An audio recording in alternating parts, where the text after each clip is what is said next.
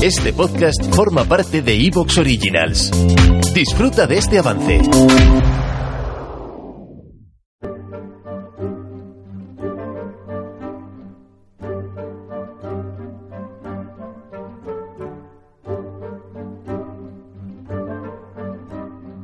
Un saludo a los oyentes y bienvenidos a Historia Ficción.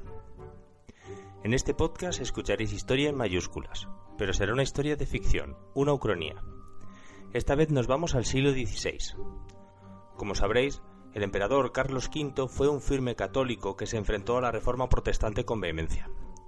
En este episodio vamos a explorar las consecuencias que habría tenido el que Carlos hubiese simpatizado con los luteranos. El punto de divergencia se producirá en la Dieta de Worms de 1521, en la que Carlos, recién elegido emperador germánico y con apenas 20 años, se habría dejado impresionar por los apasionados discursos de Martín Lutero. Por otra parte, también habría aprovechado la reforma protestante para expoliar a la Iglesia e independizar el imperio. Si esto hubiera ocurrido, ¿qué consecuencias habría tenido para la monarquía hispánica? Y para otros territorios de los Augsburgo, como Nápoles o Sicilia, ¿qué habría pasado con ellos? Y por supuesto, ¿qué habría pasado con el propio Sacro Imperio, en caso de que el emperador hubiese evolucionado en la dirección de simpatizar con el luteranismo? ¿Cómo habría afectado todo esto al sistema de equilibrios europeo? ¿Qué habrían hecho los otomanos o los franceses? Bueno, pues vamos a analizar un poco toda esta serie de situaciones que se habrían podido dar en caso de que Carlos V de Alemania se hubiera hecho más o menos protestante. En un momento dado de la ucronía voy a contar una procaz anécdota sobre Carlos V y que afecta a Francisco I también de Francia. Os adelanto que es ficticia, si bien me parecía divertida y atrayente. Ya veréis de qué se trata. Es bastante soez, así que eh, no os escandalicéis. Como suelo recordar en cada programa, os contaré una historia articulada en torno a hechos reales, aunque reconstruida como una narración de ficción. Mezclaré elementos verídicos con licencias creativas, y siempre trataré de que la historia sea absolutamente verosímil. El propósito de esta fantasía es divertirme, y lo haré imaginando una historia que pudo ser. Este podcast es fruto de la imaginación de su creador, David Rico. Espero que disfrutéis del juego.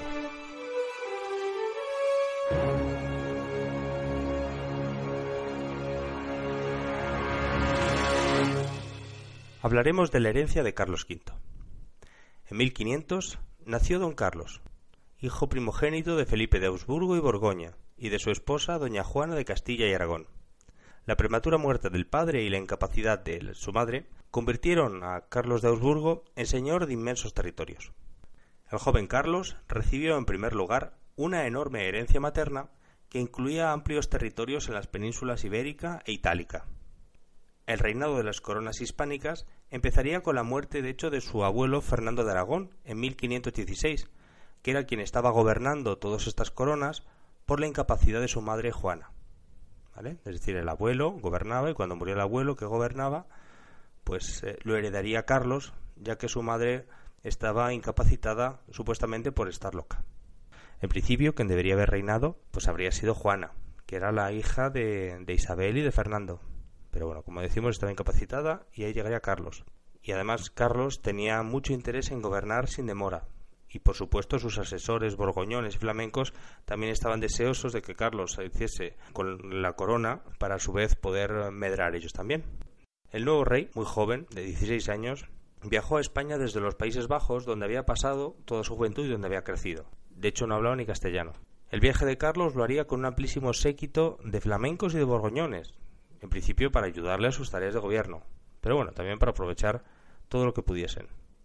Y sería precisamente esta designación de extranjeros para ocupar cargos en Castilla y en Aragón uno de los primeros puntos de ficción que veremos que tuvo con sus súbditos.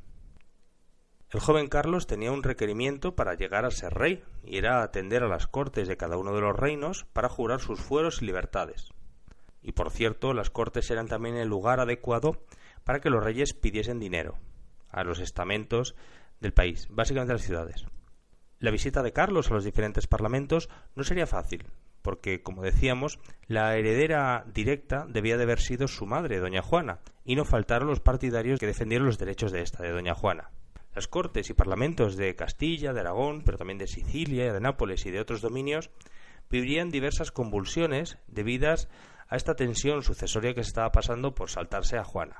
En vista de esta tensión, el joven rey Carlos se había asegurado de tener el reconocimiento del Papa León X como rey antes incluso de llegar a desembarcar en Cantabria, en la península ibérica. Por lo cual, bueno, Carlos quiso asegurarse de que contaba con los avales adecuados. Así que, además de conseguir este aval del papado, antes incluso de llegar a la península, una vez estuvo en la península, desde Cantabria, se dirigió directamente a Tordesillas, donde estaba en un convento su madre recluida. Llegó a este convento en noviembre de 1517 y después de estar un poco con su madre, que hacía años que no veía, muchos años que no veía, bueno, pues el séquito de Carlos se aseguró de no abandonar el convento sin antes conseguir un acta por el que doña Juana autorizaba a que Carlos gobernase en su nombre. Como habíamos dicho, quien había estado gobernando en lugar de Juana era su padre, eh, Fernando de Aragón, es decir, el abuelo de Carlos.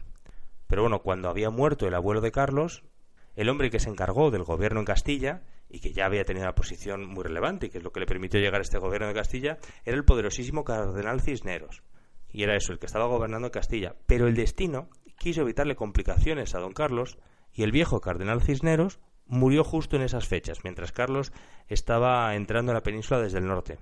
El acceso al gobierno de Castilla, así, pues se simplificaba para Carlos y, por supuesto, también para su séquito flamenco.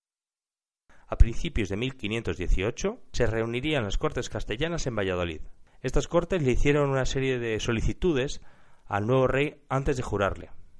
Por cierto, cuando le juraron como rey, también juraron a doña Juana como reina, poco en plano de igualdad.